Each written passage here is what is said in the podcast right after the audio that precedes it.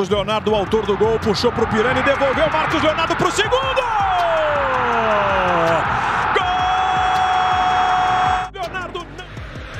Disputou o Thiago com o Igor. A bola escapou, sobrou no Rigoni pela direita. Ele tem o Caleri pela esquerda. Ele tem o Benítez na frente dele. Ele tem o gol! E no meio do caminho, Marcinho. Salve, salve, torcida brasileira. Aqui quem fala é Rodrigo Mota, São Paulino médio. E estou aqui hoje novamente junto com Pedro Mota. Santista feliz. Pois é, cara. Ó, já vou avisando para quem tá estranhando aí. O episódio de segunda não saiu porque ele foi perdido. Gravamos uma hora e vinte de podcast, todo no, no, Não, não foi tanto no amor, porque o Santos tinha perdido, né, Pedrão? Eu acho que você boicotou a nossa gravação de segunda para você gravar hoje feliz. Não, cara, quando o Santos perde, até, até a gravação não funciona. Esse podcast é. aqui abençoou o Santos Futebol Clube. Pois é, pois é. Mas cá estamos nós, então, já que não teve episódio na segunda-feira, nada mais justo que esse pocket de sexta não ser um pocket, ser um episódio normal, né não, Pedrão? É, vamos lá, mano. Então, ó, vai ter São Paulo, vai ter Santos, vai ter Champions League e mais algumas novidades sobre Europa e mercado aí. Teve, teremos novidades sobre Manchester United, mas é isso. É, inclusive no nosso per episódio perdido a gente falou, né? Vai ter gol do Cristiano Ronaldo, essa é a única certeza. É, e ó, eu vou falar que a gente fez um bolão no episódio perdido e eu vou falar aqui é, os palpites e a gente vai começar a fazer o ranking aí por episódio de bolões, hein, Pedrão? Para ver quem chega aí no final. A gente vai fazer de. Vamos começar fazendo de Champions? O que você acha? Ah, vamos, vamos começar de Champions. Aí chega, Até porque chega... a Libertadores acabou, né? É, chega no final da Champions, aí a gente vê quem ganhou. Então fechou. Beleza, é isso aí, isso aí. Então fechado. Então, bora lá pro primeiro bloco, vai. Eu tô com um grupo assim que é muito trabalhador. Um grupo que se entrega, que se fecha dentro daquele CT e procura fazer aquilo que a gente passa em cima de dificuldades, se superando a cada dia então, tanto os mais jovens como os mais velhos, como os mais experientes, aí os experientes ajudando os mais jovens demais no dia a dia, isso também é importante, ter jogadores experientes que possam ajudar os garotos. Isso está acontecendo. Pedrão, 2 a 0 Santos em casa de novo. Pô, boa partida do Santos, ganhando Fortaleza, um bom jogo. E o Santos está seguindo a risca aquilo que você falou, né, de jogar bem contra os times que estão na, na parte de cima da tabela né? Jogando bem, assim, conseguindo os pontos e amarrando um pouquinho com os times de baixo, né? Apesar que teve tropeço com o Corinthians no, no, último fim de semana. É, cara, eu acho que vai muito nessa linha que eu tinha passado, mas o jogo do Corinthians, o jogo do Palmeiras foi coisa típica, sabe? O Santos não vem sabendo jogar clássico. Eu acho que até contra o São Paulo não fez um bom jogo. É, eu acho que a gente já apontou isso várias vezes que o São Paulo merecia ter ganhado. Sim. Mas contra os outros rivais, assim, da parte de cima, o Santos vem muito bem, pô. Eu, quando que eu imagino que o Santos ia fazer é, seis pontos com Fortaleza e Bragantino? E nove contando com o Fluminense? Pois é, cara, é doideira mesmo. E assim, eu, a gente conversou disso, né, episódios atrás, quanto que é, o quanto que esse o Santos teria uma tabela mais difícil, né, em relação ao de São Paulo, né? Porque o São Paulo, o Santos pegaria o grupo ali de G6 e São Paulo, em tese, pega os confrontos diretos na, na parte de baixo. Mas o Santos está indo bem, cara, nessa fase final aí mais complicada. Olha, eu, eu acho assim que os jogadores melhoraram, sabe, o rendimento. Eu acho que o Carilli, quando chegou, ele fez bem tirar o Sanches, pô, não estava bem. É um jogador de segundo tempo e eu acho que o Sanches também soube reconhecer, né, porque é um dos caras do elenco. Ele não iria para o banco assim tão fácil. Então acho que teve parcela dele ali, o parar e colocar os moleques para jogar, né? É, dessa vez ele não entrou com o Pirani, mas entrou no segundo tempo jogando muito bem. É, o Marinho, pô, cara, é, é chovendo molhado que a gente vem falando, né? Uhum. Mas espero que ele se recupere logo. E, pô, saiu no segundo tempo, entrou o Pirani. Pirani, pô, resolveu o jogo pra gente. E pontuar aí, Marco Leonardo, renova com a gente. Por favor, tô, tô implorando aqui. E um Santos bem diferente do primeiro pro segundo tempo, né, Pedro? O primeiro tempo termina com domínio tranquilo do Fortaleza, né? Até achei que se converteria, né? Teve uma, pô, uma defesa monumental, né, na, na Vila lá. E eu, eu achei que o Fortaleza ia converter, mas não fez um segundo tempo tão bom, né? Aliás, é, isso é, é, um tópico interessante, porque assim, é, muito tem se falado sobre a falta de fôlego do Fortaleza, que para mim é natural, né? Um clube que não é para estar tá no G6 por investimento, né? Por tradição, mas que está lá por planejamento. E eu acho que assim, ninguém esperava que o Fortaleza fosse acabar em terceiro colocado, né? Então eu acho que, pô, é para comemorar assim, e por mais que tenha essa falta de fôlego, eu acho bacana para o Voivoda, junto com a diretoria do Fortaleza, repensar o ano que vem em quais são as formas de montar um elenco equilibrado do primeiro para o segundo time, né? Você não precisa ter craques, você precisa ter um time que não sinta tanto esse baque, né? Cara, e vendo pelo lado do Fortaleza, assim, eu dei umas pesquisadas aí com os torcedores do Fortaleza, e, cara, para eles, tá no G6 é, é tipo ganhar um campeonato, sabe? Eu lembro e, quando. Assim, a gente não pode esquecer que o G6 hoje basicamente é vaga direta, né? Porque é, a gente, o Atlético Mineiro, é, assim como o Atlético Paranaense estão na final da, da Copa do Brasil, então naturalmente vai abrir mais uma vaga direta para a fase de grupos. E a final da Libertadores são dois times que provavelmente vão ficar no G4. Então duas vagas diretas, né, vão abrir. É, o Atlético Paranaense ganhou a Sula, né? Então é mais uma aí. É, mas é que como o Atlético Paranaense está na parte de baixo da tabela, não, a chance da gente ter aquele G9 é bem menor, né? Mas o G8, assim, já é certeza que a gente vai ter, né? É, sim. É, eu acho que o Fortaleza é, tá fazendo um grande campeonato, ninguém esperava até por conta do campeonato que eles fizeram ano passado. É, como falaram na transmissão, Fortaleza deve ter levado um susto e ter aprendido com aqueles erros para consertar esse ano. Sim. E, cara, eu sou muito próximo de um colega meu que torce pro Fortaleza. E ele Mas ele é torcedor, torcedor ou ele é torcedor simpatizante? Torcedor raiz, pô. Torcedor raiz. Ele da saiu hora. de lá, veio pra cá e falou: não visto a camisa de nenhum time paulista, que é Fortaleza e já era. Porra, da hora, Leão, da, Leão do PC, velho. Eu tenho, eu tenho um grande carinho por. Obviamente, eu não preciso nem falar porquê, né? Pela história que tem com o Rogério Senna, que é um ídolo nosso e tal. E aí, naturalmente, a gente pega um carinho pelo time, né? Mas é, eu, infelizmente, não conheço ninguém que torça de fato Fortaleza. É bem difícil, né, cara? E, meu, quando eles foram pra Sul-Americana, nossa, foi, foi como se fosse Copa do Mundo pros caras. E, cara, é basicamente isso. Santos melhorou muito. Fortaleza dispensa comentários. Não vem fazendo um bom final de campeonato, mas vem é, colhendo os bônus pelo que plantou ao longo do campeonato, né?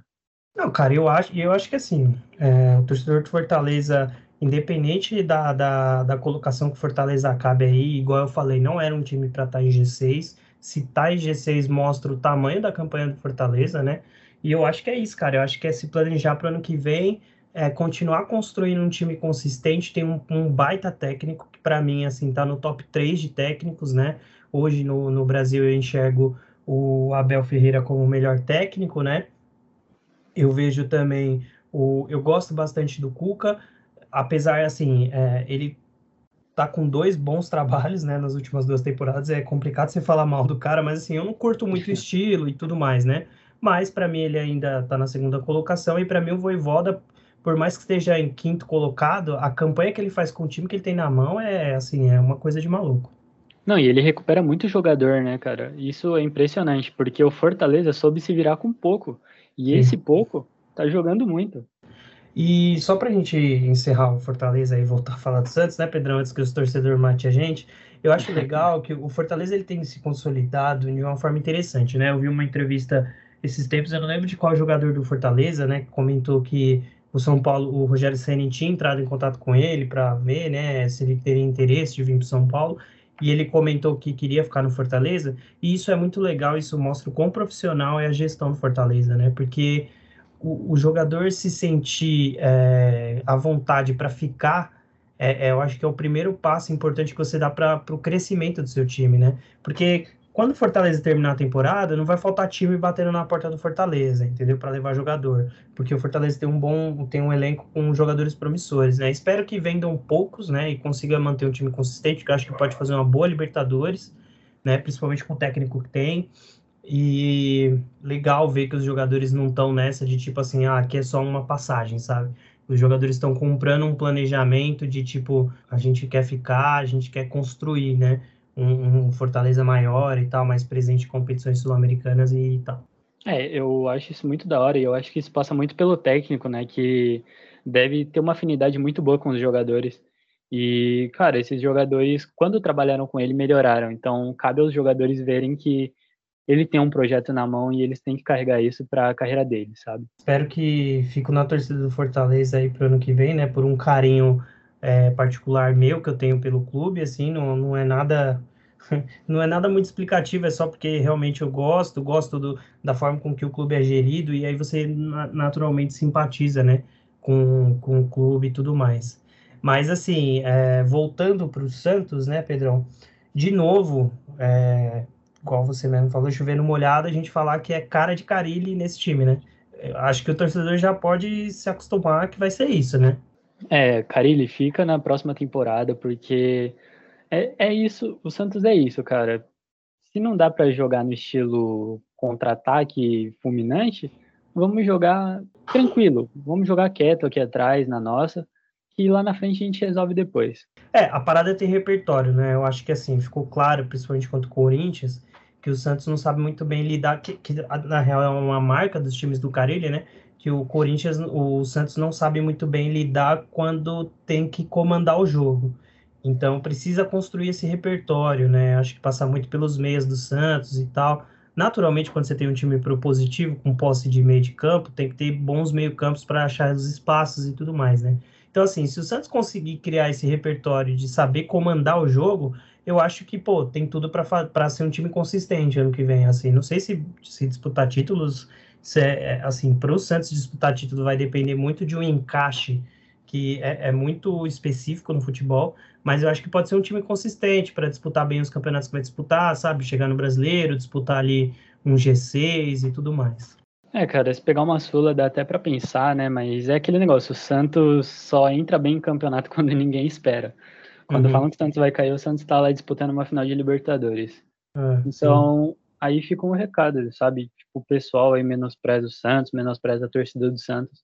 Mas, cara, eu acho que se o Santos vai permanecer no, na Série A, isso tem grande parte da torcida, cara. Porque a torcida abraçou o elenco, foi lá, todo jogo lotando o estádio. Então, cara, eu acho que tem que saber respeitar a torcida do Santos, porque os caras é fenomenal. Santos que bateu os, os famigerados 45 pontos, né, Pedrão? Agora acho que dá uma respirada boa, né? Não, agora eu acho muito difícil cair, né? Porque os times que estão lá no Z4, se eu não me engano, nenhum deles pode perder. Porque se eles perderem, já estão fora, né, cara? Então, é. Cara, o Santos hoje tá a quatro pontos do oitavo colocado, que é o Ceará, né? Que tá aí já mirando o G6 também. É fez um puta resultado essa rodada também. Então, cara, acho que já dá para largar a mão, larga a mão de disputar rebaixamento, começa a pensar em Libertadores, só não pode, né, dar, eu acho que assim, o Santos tem que ter uma troca de mentalidade rápida de tipo, pô, respiramos, estamos fora do rebaixamento, vamos procurar a Libertadores, porque se ficar tipo, oh, tamo fora, tá tudo bem, vamos seguir o campeonato na tranquilidade, aí eu acho que pode até voltar a correr um risco, né? Porque a galera tá falando ali de, ah, pode ser que seja mais, até porque o Bahia, que é o primeiro dentro da zona de rebaixamento, tem 37 pontos e tem 33 jogos, né? Então, provavelmente essa nota de corte seja mais alta, né? É, sim, mas, cara, eu acho muito complicado, sabe? Porque o Bahia, se eu não me engano, vai pegar um time do Z4 também. Então, provavelmente o Bahia. E, é... cara, se o Bahia ganha ou o Juventude perde, um já tá fora. Bahia pega o Grêmio. Sexta-feira. Grêmio? É, hoje, no caso. Então, cara, se o Grêmio perde hoje, já era programa. Então, e o Grêmio, vale destacar que o Grêmio vai pegar o Bahia na Fonte Nova e em seguida pega o São Paulo, né? Só que aí pega o São Paulo no Sul. É, então, é que o Grêmio tá no, no, limite, né? Então, assim, o Grêmio não pode perder, porque se perder, praticamente tá fora do jogo, né?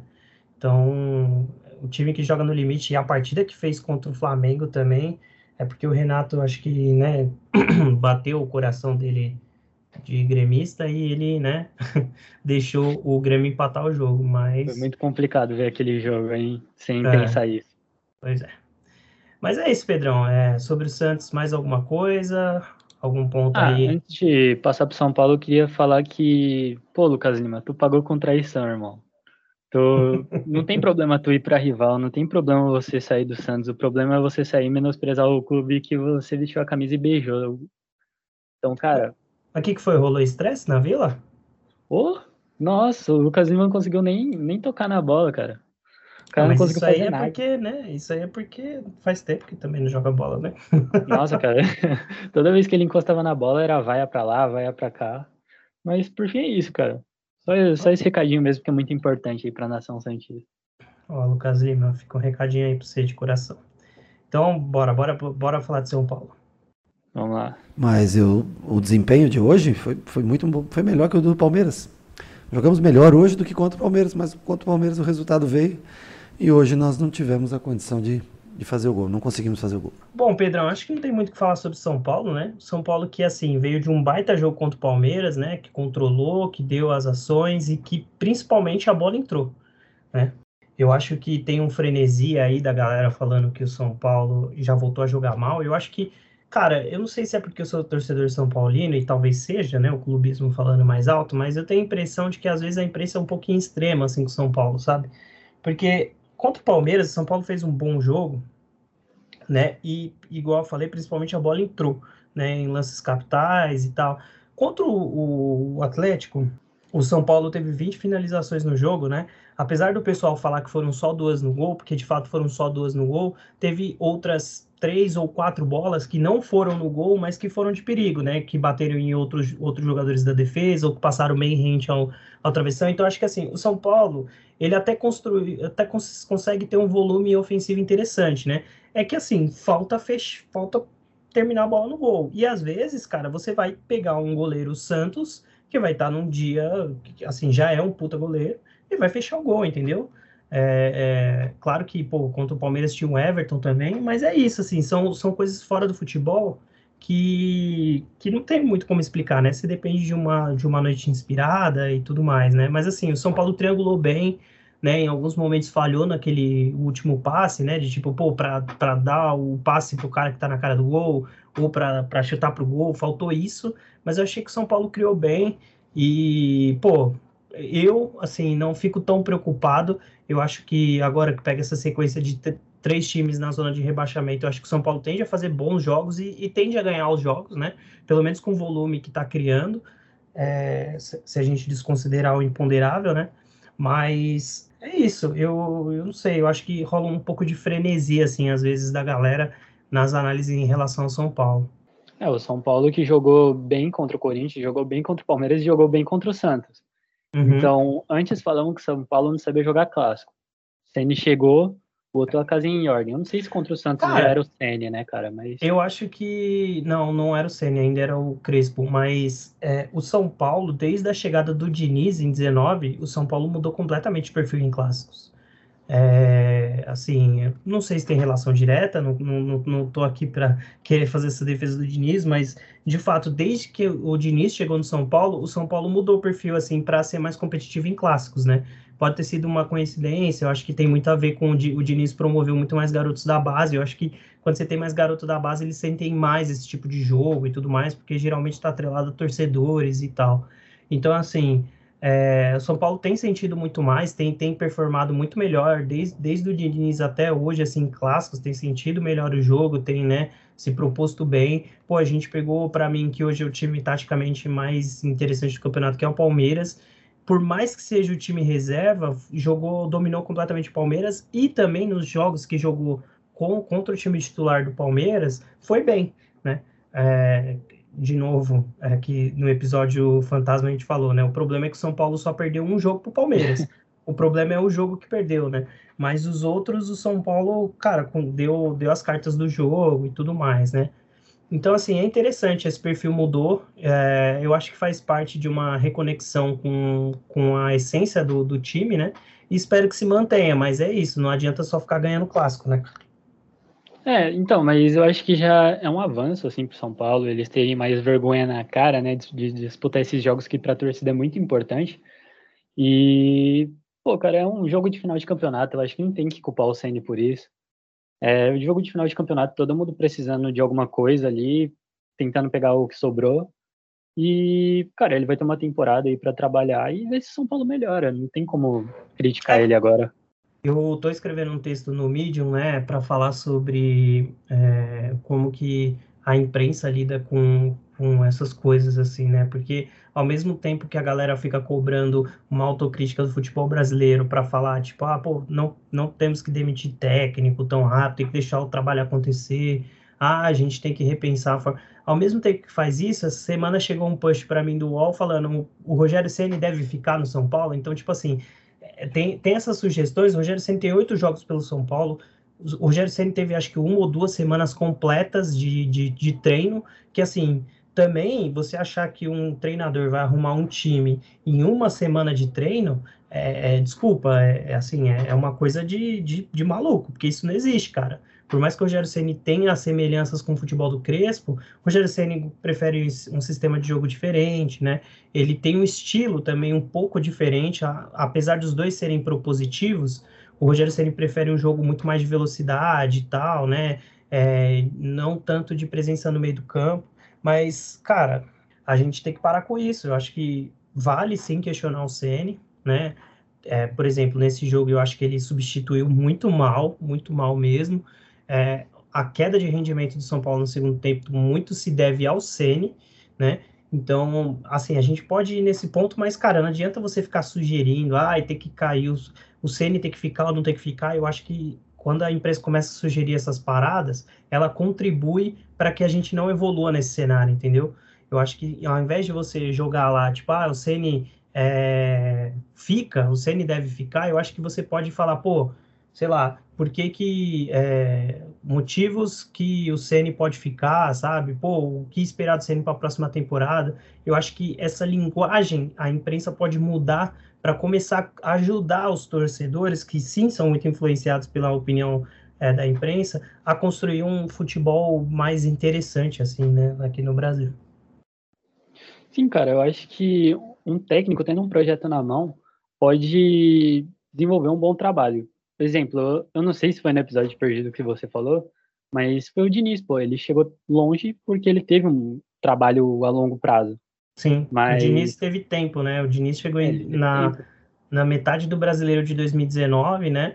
E terminou o campeonato, depois pegou toda a temporada de 20 inteira, começou turbulento, né? Aí teve a parada do Covid, mas pô, quase ganhou um campeonato. Então, assim, precisa dar tempo, né? Vale dizer que é, o, o Diniz, ele teve a parada da, da, do Covid, mas o, os clubes ficaram acho que três ou quatro semanas antes de voltar às competições treinando, né?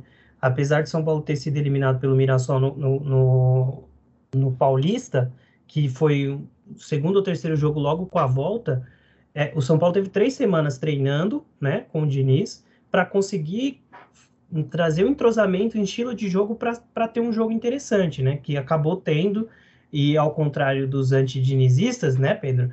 É, foi um time bem dominante no Campeonato Brasileiro, né?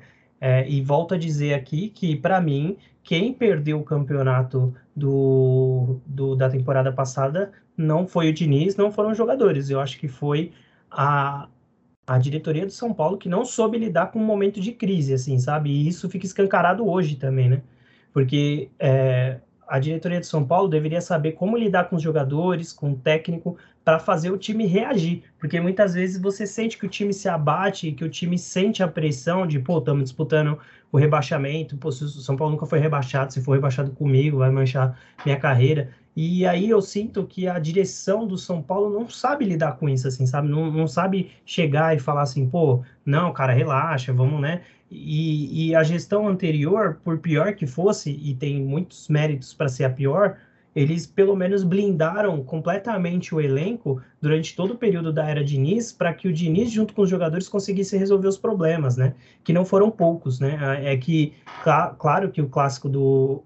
o, a história do, do Tietchan fica mais em evidência, mas é, tiveram outros casos antes que foram abafados, porque o, o Raí deu todo o respaldo para o Diniz resolver todas as coisas dentro do CT, né? Não entrava política no CT. E hoje me parece que o CT está abandonado, porque nem o diretor de futebol tem contato. Me parece que o Murici não está conseguindo fazer é, uma coisa que ele também fazia muito bem, que era isso, blindar né, o elenco da, da, de coisas externas. Então fica cada um pensando alguma coisa e aí a galera quer arranjar uma fórmula mágica que vai servir para todo mundo, sendo que a gente sabe que isso não acontece. É, e blindar o elenco com um ídolo, que é o Rogério Ceni, talvez tenha sido uma boa jogada, né, cara? Porque aí tira um pouco da pressão, assim, querendo ou não. É, vamos ver, né, se performa. Eu acho que de qualquer forma, não tem, não, assim, pro ano que vem, ah, fica com o. Eu acho que São Paulo não tem muita opção, a gente não tem técnico no mercado. Eu acho que para você ir buscar, sei lá, um voivoda que você poderia, eu não sei nem se ele toparia vir. E segundo, vai ser uma outra aposta também, porque você não tá falando de um técnico consolidado em um time grande. Então, pô, tá com Ceni, deixa o cara começar a temporada. Eu venho bater nessa tecla, faz uma pré-temporada, sabe? Bota ali o, os reservas dos reservas junto com a molecada para jogar é, pelo menos metade da parte inicial do, do Campeonato Paulista, sabe? Deixa o time. Fica treinando o time principal, bota o time principal só nos clássicos para ver o que, que precisa arrumar e tudo mais.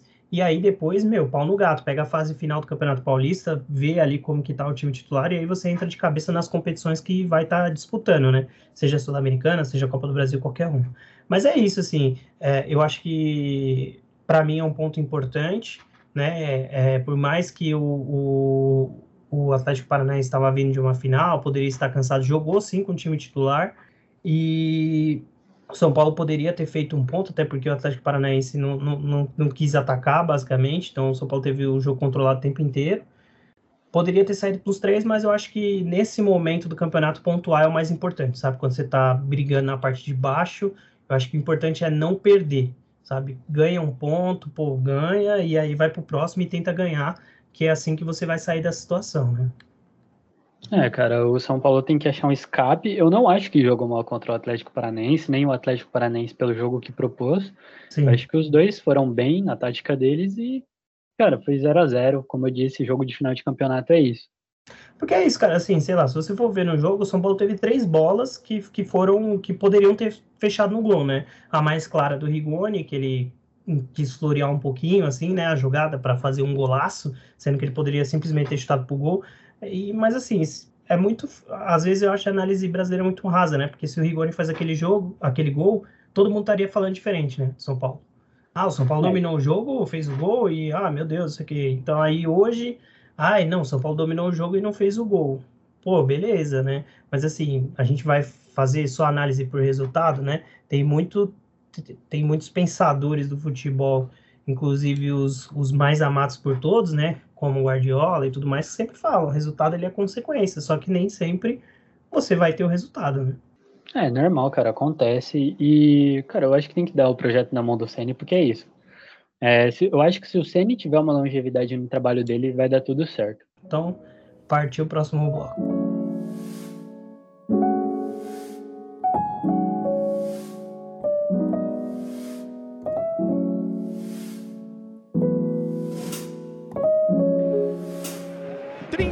Dois minutos. Já tá na hora de começar a rezar para São Cristiano? o Guilherme, porque acho que vai ser o jeito pro torcedor do United. É, mas melhorou. Bola, Equilib... ah lá, bola rolada, Cristiano! Foi só falar! Foi só falar!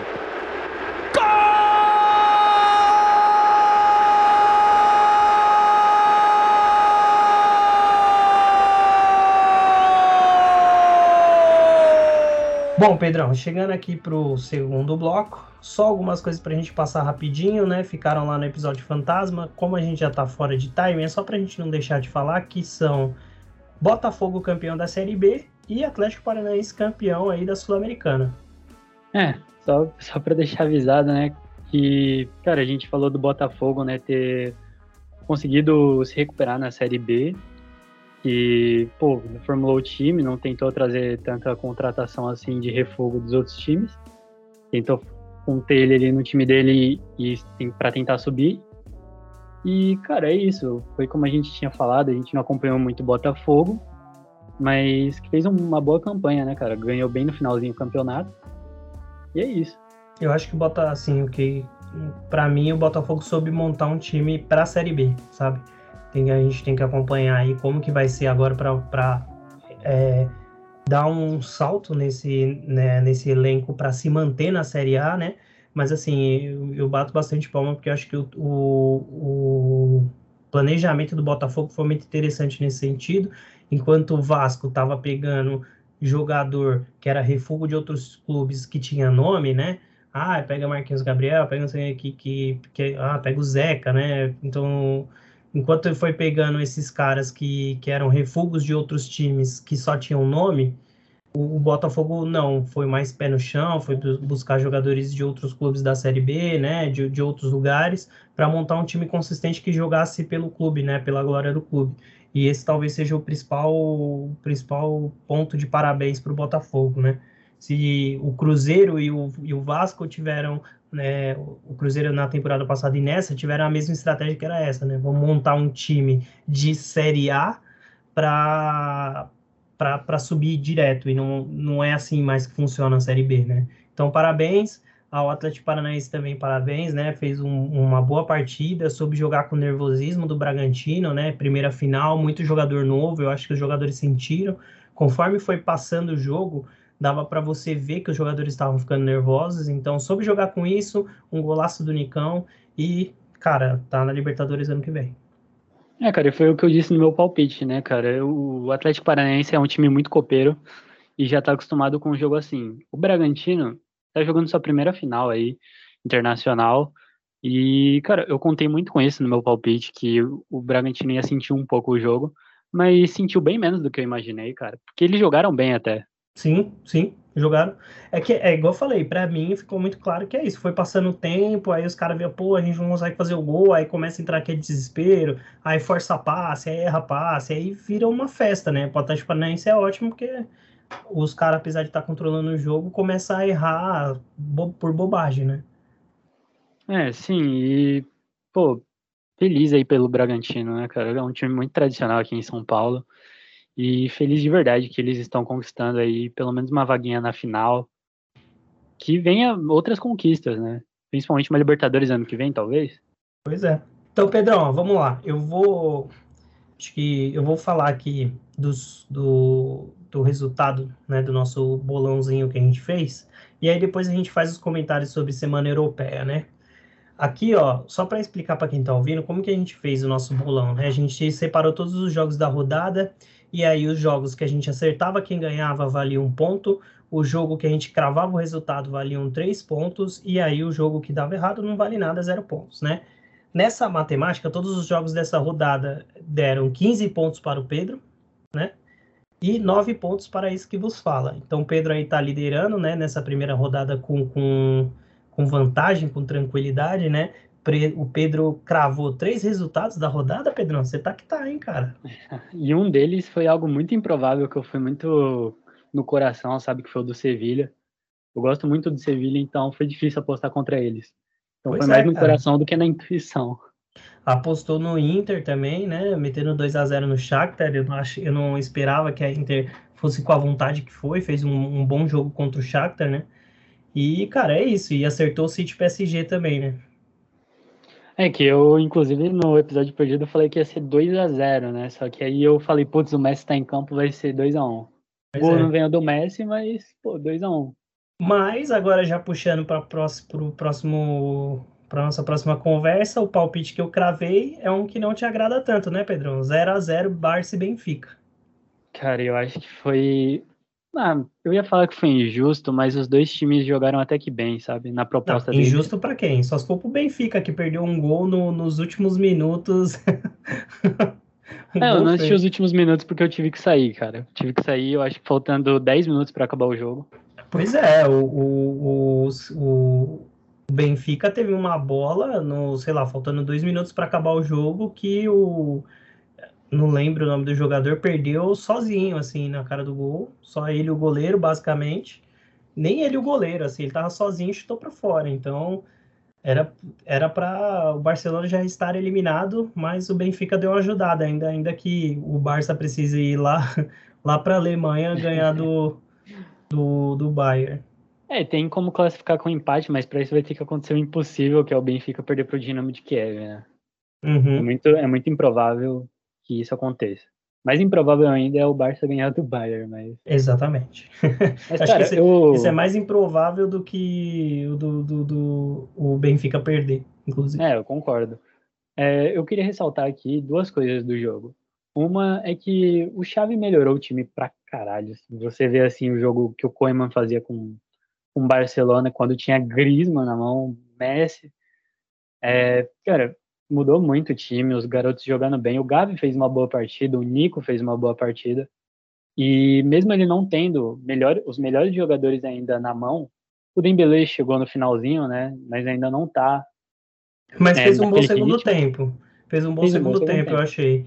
É, ele atormentou bastante ali o lado, o lado esquerdo do. do Sim, é um do jogador que dá muita velocidade. O Fati tá fora, o Pedro tá fora. Eu falei isso no jogo perdido, é, no episódio perdido. É, o Pedro, que inclusive, aí, parabéns, ganhou o Golden Boy, merecido. Sim, sim, pra- verdade, vale destacar. E, pô, o Xavi subindo os moleques da base, colocou o Araújo pra jogar. Foi o melhor zagueiro da partida, eu acho. E, cara, é muito, isso é muito doido, né? O, o Xavi meio que pincelou assim ele, né? Mas com certeza, eu acho que ele fez uma baita partida, né? Não, não dá pra gente cravar nada agora, tem que esperar o tempo aí pra ver o que, que jogador que ele vai se tornar, né? Mas, cara, é, é animador, assim, né? Eu tinha falado de que eu, no episódio perdido, ele vai ficar citando o episódio perdido aqui, tá? Que o Barcelona precisava de zagueiros rápidos, né? Principalmente pro estilo de jogo do Xavi. Então, pô, é legal ver é, jogar esse, esse já, já tem um, um possível zagueiro na mão, né? Porque pra mim o o, o Piquet é um puta zagueiro, não- você não, né? Mas assim, ele não vai conseguir salvar todas, assim, né? Você precisa Até de outros. ele já tá em uma idade avançada, né, cara? Já tá meio Exatamente. sem tempo de bola. E, por fim, ressaltar que provavelmente vamos ter todos os três grandes de Portugal na, na próxima fase da Champions, né? Pois é, cara, o Sporting fez uma baita partida também, né, bicho? Meteu três no Borussia, o Borussia que tava sem o Haaland, né? E eliminou o Borussia, né, cara? Doideira, assim, tava uma expectativa no Borussia, não só, né, pelo Haaland. O Borussia tem um time ok, né, um time um bom time, mas eliminou, né, cara? E aí eu acho que também isso é meio a pá de cal. Não sei se o Haaland fica pro restante da temporada do Borussia, não, cara. Ah, eu acho que ele fica, pelo menos até o final da temporada, até porque eu acho que nenhum time vai ter grana para contratar ele agora, no meio da temporada. Talvez lá no final, com os finais, com o dinheiro das competições, aí talvez tenha, sabe? É muito doido, né? Porque o Real Madrid poderia ir atrás dele, né? Só que assim, o Benzema tá jogando fino, então se for pra gastar, não vai gastar agora, né? Não tá desesperado atrás de um centroavante, né? É, Até porque o Real Madrid tá guardando dinheiro para outro jogador, né, cara? Tá pra vir aí, eu acho que Ah, é mas o inevitável. Mbappé, o Mbappé vai ir de graça.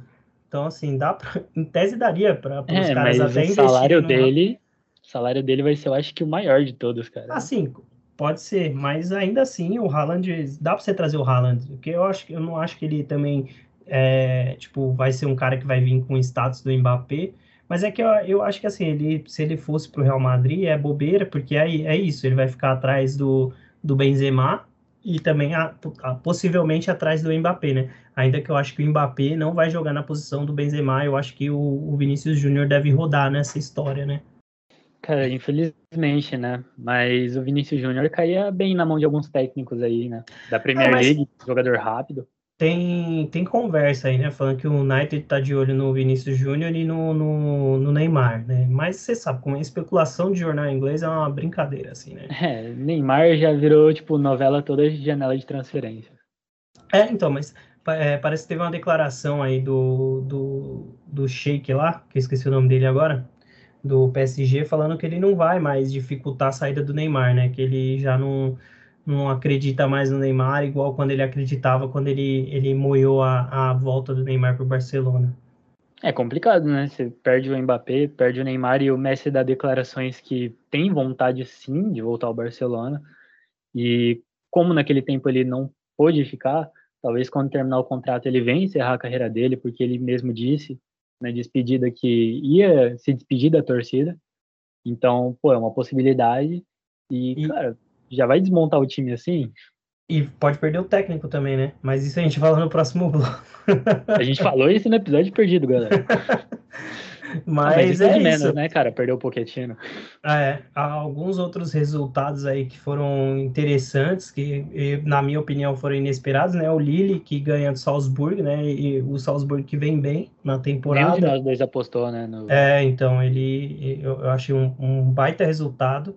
E o Ajax que ah, eu tinha projetado um 5 a 0, o Ajax me meteu um time mistão. E Ah, mas quase assim perdeu, não jogou cara. mal, né, cara? Não jogou tão mal assim. Não, não, longe disso, né? Depois é, tomou um gol, depois virou com, assim, no segundo tempo veio com muito mais tranquilidade, né? Botou mais alguns titulares, mas o Ten Hagen é, botou bastante jogador para descansar, né? O Anthony, por exemplo, nem foi relacionado, né? Cara, o Ten Hag tem muito a pegada barcelonista, sabe? Que é aquela pegada do, do Cruyff, que falava que o futebol é simples de jogar, mas difícil de passar para o campo. Então, eu acho que isso é muito da hora. Você vê os jogos do Ten Hag, você vê a pegada do Cruyff ali, que ele implementou no Sim, total. Não, ele tem o DNA do Ajax total, assim, se, cara, eu acho que é bem difícil do Ajax conseguir segurar ele para a próxima temporada, né? Porque sendo o Manchester United ou sendo qualquer outro eventual clube é, europeu, eu acho que ele é um ele é um dos principais técnicos assim hoje, né? Mas se eu sou Ajax, eu entregava uma bala na mão desse cara e fala, mano, fica pelo amor de Deus, vamos é, retornar com o protagonismo do Ajax no cenário no cenário continental, porque realmente ele é um cara diferenciado, assim. Mano, é, é isso, cara. Eu acho que ele tem uma pegada bem laranja mecânica, sabe, do Cruyff, que ele fez em 2019 também, né? E é muito bom, é muito bom ver o Ajax de novo lá jogando em alto patamar. Se o Ajax conseguir manter ele, eu acho que aí no intervalo de cinco anos aí, eu acho que ganha a Champions, hein? Cravando aqui. Eu Lembrando espero que é- também, cara, porque é um time que merecia ter ganhado em 2019, hein? É, então, pô, o Lucas salvou o Tottenham, né, do, do Ajax, né? O Ajax poderia ter ido para a final, né? Mas assim, eu acho que esse ano tem grandes chances de de novo figurar numa semifinal, eventualmente numa final. E assim, cara, se, se conseguir manter o Ten Hag, continuar com o trabalho que tá de renovação, de conseguir manter bons jogadores e tá e vende super bem também, né? Então, tipo, se eventualmente de uma hora para outra o Ajax falar, ah, quero contratar um jogador grande para dar um status para o time, consegue, né? Não é o perfil do clube, nunca foi, mas se quisesse fazer, poderia, né? Porque vende super bem. Então, pô, se manter, eu acho que dá para buscar de novo o protagonismo do Ajax no, no cenário continental. Mas, cara, é isso, assim, é muito difícil, né? Ah, E- já que você citou o Lucas, eu gostaria de falar aqui que foi cagada do Pochettino, né? Ele não ter jogado a final. Sim. Ah, isso com certeza, né? Uma das paradas que mais foi comentada na época, né? E só para terminar, o último resultado que para mim assim foi um pouco chocante, Pedro, não sei para você, foi o Milan ganhando de 1 a 0 do Atlético de Madrid, cara. No Como finalzinho do pipoca jogo. esse time, né, cara? Como pipoca o Atlético de Madrid, impressionante. E a gente falou já, né, do Simeone, acho que, cara, cada vez mais vai ficando difícil, né, de, de, de, de continuar com ele, apesar do último título, né? É, cara, é complicado, né? Porque jogaram duas finais de Champions seguidas com o Simeone e, pô, foi Champions perdida de um jeito dolorido, porque eu lembro até hoje do gol do Sérgio Ramos no finalzinho, Uhum. eu lembro da goleada do Real Madrid, então, cara, é, é dolorido, ainda mais pra perder pra rival na final. Eu sei como é isso, porque eu sou santista. Eu sei que é complicado a gente falar sobre fim de trabalho, porque isso depende muito do elenco, né? E assim, é, tudo depende da postura do clube, né? Se o clube falar, não, ó, é o seguinte, a gente vai manter o Simeone, né? Mas a gente vai reconstruir de novo, né, o, o elenco. Só que isso é um trabalho demorado, aí tem que ver o quanto que o Atlético de Madrid estaria disposto para isso, né? Lembrando que assim, o, o Simeone chega em 2011 e a final, se eu não me engano, a primeira final que ele pega é 17, né? Então, assim, foram anos de reconstrução do Atlético de Madrid até o protagonismo continental. Claro que, assim, Não, já disputava título a final, espanhol. a final, a final que ele pegou da Champions foi 2013 e 2014, as duas. logo no começo do trabalho, assim. Então, assim, cara, é, não sei. Eu acho que falei já alguns episódios atrás e falo de novo. Eu acho que tá na hora de dar uma renovada e buscar um outro técnico. Pô, o Galhardo tá vacilando aí, tem um estilo parecido de jogo. Acho que, que se eu fosse Atlético de Madrid, eu tentaria dar uma renovada e o Simeone com certeza não fica sem mercado na Europa. Inclusive, tem sido especulado no próprio Manchester United também. Ah, cara, um cara que está sendo especulado no Manchester United, muito na Espanha, mas eu acho que ele daria uma continuidade no trabalho do, do Simeone, é o Valverde, pô. Ele não era uhum. um técnico nível Barcelona, mas ele faz um jogo bem parecido com o Simeone e é muito bom disputando grandes jogos. Eu lembro do Barcelona que caía no grupo da morte e ganhava todos os jogos. Sim, sim. Por mais que pipocasse nos jogos decisivos, era um bom técnico. É. Talvez na mão de um time que tem um sistema defensivo bom, ele se encaixe bem, sabe? Foi na mão dele, né, a virada do Bayern, né? Que o primeiro e jogo. da Roma. É, cara, enfim. Complicado. É, enfim, então assim, o Milan com esse resultado jogou o Atlético de Madrid para a lanterna do grupo, né? E, e, vamos ver, a última rodada, o grupo completamente em aberto, né? O, o Milan podendo se classificar, Atlético de Madrid também. Então vamos ver, né, cara? O Liverpool já está classificado, e aí fica esse segundo lugar livre e essa possibilidade da Liga Europa. Então o Atlético de Madrid pode terminar aí a temporada eliminado de competição europeia, cara. Tem que ficar ligeiro. É, o medo é pegar o Atlético de Madrid na Liga Europa, né? Que eu torço aí pro Barcelona, como todo mundo sabe, então Dá até um medo aí. É que assim, eu, se eu não me engano, essa última rodada é Milan e Liverpool e Porto e Atlético de Madrid. Então, acredito que, que é, é o Milan deve ficar em último, né? Muito provavelmente difícil perder. Depende muito do Klopp. O Klopp já entrou com um time misto essa rodada, né? E o time misto do Klopp meteu 2 a 0 né? Na brincadeira mas depende de como o Klopp vai escalar o time, assim, e como o Milan vai vir, né, se portando. Mas vamos numa hipotética vitória do Milan, é, aí ficaria meio briga de foice ali entre Porto e Atlético de Madrid, assim. É, eu acho que esse é o jogo mais difícil porque são dois times imprevisíveis, sabe? O Porto e o Atlético de Madrid. Jogo que precisa ganhar, perde. Jogo que precisa perder, ganha. Uhum. Impressionante. Sim. Por mais é isso, né? Grupo da morte.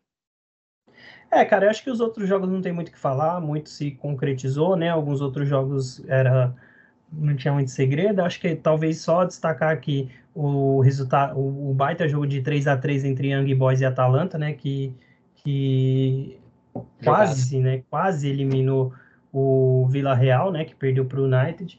Mas o United se classificou direto também, né? O Cristiano Ronaldo classificou o United para a próxima fase. E aí vai para essa última rodada aí também, com três times brigando também, né? Mas é isso, Pedrão. Acho que é, tem, não sei se tem mais alguma coisa para falar aí. É, Cristiano, só, só um é, último ponto Cristiano, antes, né, cara? antes da gente encerrar, né, cara? Cristiano Ronaldo, que homem que é Cristiano Ronaldo, né, cara? Falar de Champions e não falar do Cristiano Ronaldo é, é, cara, não pode. Você assistiu o jogo, cara, do Manchester? Assisti, assisti é, é assim, é, é, uma doideira porque o time tava uma bagunça. Tava basicamente, parecia futset, sabe? Quando juntam os, os camaradas assim. Não criava aí, nada nas pontas. E cara, aí, assim, cada um joga num canto do jogo, não tem padrão, não tem nada. O cara tá na direita, daqui a pouco tá na esquerda, e daqui a pouco tá lá na zaga. Então, assim, o time do United era isso. E aí, cara, volta o segundo tempo. É, que aí o, o, Kerry, que acho que uma um iluminação cai na cabeça dele, né? Que aí ele põe o Bruno Fernandes, que começou no banco, né, cara? E aí o time já dá uma melhorada, mas aí, cara, uma vacilada do Vila Real. O problema é quando você vacila com o Cristiano Ronaldo, né, cara? Ele não para, né? Ele não para, é uma besta enjaulada. E, cara, o que você falou da bagunça é muito notável quando os caras não sabem se marca pressão, se não marca. Não, tava Tem os caras lá chamando. Cara, é o que eu falo. É se você for no Futset, vai, você que tá ouvindo, vai no Futset perto de você aí, um societyzinho, que você vai ver qualquer time jogando lá tava igual o Manchester United. Os caras tava uma bagunça, mas depois que o Bruno Fernandes e o Rashford entraram, melhorou muito a partida. É, sim, com certeza, cara. É, eu não sei porquê, assim é muito difícil falar, né? Mas o, o, o Carrick começou com, com, Mart, com o Martial, que, pô, faz tempo que não joga bola e com o Van de Beek na, na função do Bruno Fernandes. Eu confesso que eu não entendi muito bem, mas enfim, tudo bem, né? E, e quando os caras entraram, mudou o jogo, né? É muito doido isso. Claro que assim, são posições vitais, principalmente no ataque, que era onde o United estava tendo um pouquinho mais de problema, né? Na defesa, vale destacar também o De Gea, pô, fez uma partidaça, assim, fechou o gol, né? É... Maguire jogou bem também. Mas, assim, o problema era lá no ataque, né? E aí entrou os caras da outro ar pro time, né? Mas é isso. O Sancho também fazia uma partida muito bagunçada, mas acabou pô, fazendo gol ali se, se salvou, né? E, cara, é isso. Só pra gente terminar, o United aí que demitiu o Solskjaer no último fim de semana, né, Pedrão? Tá, tá com basicamente um técnico quase fechando com um técnico interino, né? E, quem, e aí isso indica que, primeiro, o United vai buscar um técnico que está contratado atualmente, né? Que só vai poder assumir no começo de temporada. E eu queria te perguntar só qual que é a sua principal aposta, né? De fato, para assumir e quem você gostaria de ver assumir no United. Cara, eu acho que como eles estão procurando um interino agora e vão pegar um projeto só na próxima temporada, eu acho que o pão quentinho vai embora dessa, cara. Porque o PSG não faria jogo duro para segurar ele, cara. E assim, vale destacar que o, Pochettino, ele não tá fazendo um, um, bom trabalho no PSG, né? Mas dizem as, as más línguas que é um ambiente muito complicado o PSG, né? Dentro e fora de campo, que não é um, um dos melhores ambientes para se trabalhar, tanto questão de diretoria quanto questão de ego de jogadores e tudo mais. E lembrar que na Premier League ele fez sim um bom trabalho pelo Tottenham, né? Ele deu o Tottenham um status que o Tottenham não tinha, né? Chegou numa final de Champions e tal. Só que é isso, o Pochettino ele precisa de um tempo, né? Ele precisa de um projeto que vai ser de pelo menos duas, três temporadas, coisa que o Manchester United costuma fazer com seus treinadores, né? Então eu acho que pode ser uma boa. Não é o meu favorito, meu favorito seria o Ten Hag, né? Por questão de estilo de jogo e tudo mais. Mas eu acho que vai acabar fechando com o Pochettino mesmo. É, pode fazer uma dança das cadeiras aí, né? Saiu o Ten Hag do Ajax e aí eu acho que um técnico que entraria bem no Ajax talvez é o Kuman. Ele é um técnico que não foi bem no Barcelona, mas ele foi um puta técnico reconstruindo a seleção holandesa, né, cara? Sim, então, às sim. vezes, ele, com um projeto num time que ele se identifique, que eu acho que ele não se identifica com o Barcelona, mas ele tem muito DNA holandês ali, então talvez possa encaixar no Ajax bem. O United está muito próximo aí, se, se provavelmente quando vocês estiverem ouvindo isso aqui já vai estar tá fechado, né? Com Ralf Ragnick, que é, fez um trabalho ali no, no, no, Leipzig, né? Algumas temporadas atrás, e ele era como se fosse um coordenador de futebol do, do, do Red Bull em si. Ele fez trabalho no New York Red Bulls, né? Fez, também veio aqui para o Brasil, trabalhou um pouco com, com o Bragantino, e o, o que estão falando é que ele vem como esse interino até o final do ano e que depois ele fica dois anos como esse coordenador de, de, de esporte, de futebol do United, né? O que eu achei bem legal, cara. Eu acho que é um projeto interessante, é um cara que tem currículo, assim, acho que, pô, o United tem uma boa base, então eu acho interessante você ter esse projeto de trazer um cara que já foi técnico, mas que hoje é muito mais focado nesse contexto é, de, de, back, de bastidores, né? E você ter esse contrato com o cara de, ó, assume como técnico aqui só porque, em tese, a gente não, não pode né, não vai conseguir trazer ninguém, e aí depois você fica aqui e fica como um, um cara que vai auxiliar o, o, técnico, né? Ah, cara, o medo é que o Solskjaer chegou desse mesmo jeito. Eu acho que o United tem que saber separar as coisas e entender que interino é interino, técnico é técnico. É, vale destacar que a diretoria disse que, independente do resultado desse técnico interino, né, qualquer que chegasse, o United ia atrás de um técnico mesmo, né, pra, pra... Então, assim, é muito complicado, né, porque aí numa dessas você ganha uma Champions League, fica complexo, mas por isso que eu acho muito interessante essa, essa saída pelo, Hag, pelo porque ele é um cara que está de bastidor, então eu acho que ele não, não, ele me parece um cara que não implicaria muito se o United falasse para ele, ó, oh, cara, você não vai ser o técnico, sabe? É, diferente e... do Solskjaer, ele não é um ídolo, assim, né, cara? É, não, e eu acho que, pô, faria total sentido ele ficar de bastidor, assim, sabe? Pô, ele poderia, nesse tempo de clube que ele vai estar, tá, ele vai pelo menos pegar algumas nuances do clube, né? E aí, pô, é, vai ajudar bastante já o próximo técnico que chegar, porque também o Manchester United não é um, um lugar de ambiente muito tranquilo, né? Então é isso. Fechou por aqui. É, um grande abração aí, Pedrão, que precisa sair. E na segunda-feira voltamos com palpites, é, com o melhor da rodada e espero que no amor de novo, né, Pedrão? É, cobrimos bem o episódio perdido. Eu acho que nem é mais perdido, porque a gente ajudou a encontrar aqui. Falamos de tudo que tinha que falar e é isso, cara. E é isso. Semana que vem eu te passo nesse bolão, Pedrão. Não, passa não, mano. Meu palpite não falha. Aqui olho, olho de gavião, só quando eu tento ser clubista que o negócio não vai. É, isso aí. Então, ó, aqui você já sabe, é sempre torcida meio a meio. Um abração para quem fica e até segunda-feira, meu povo.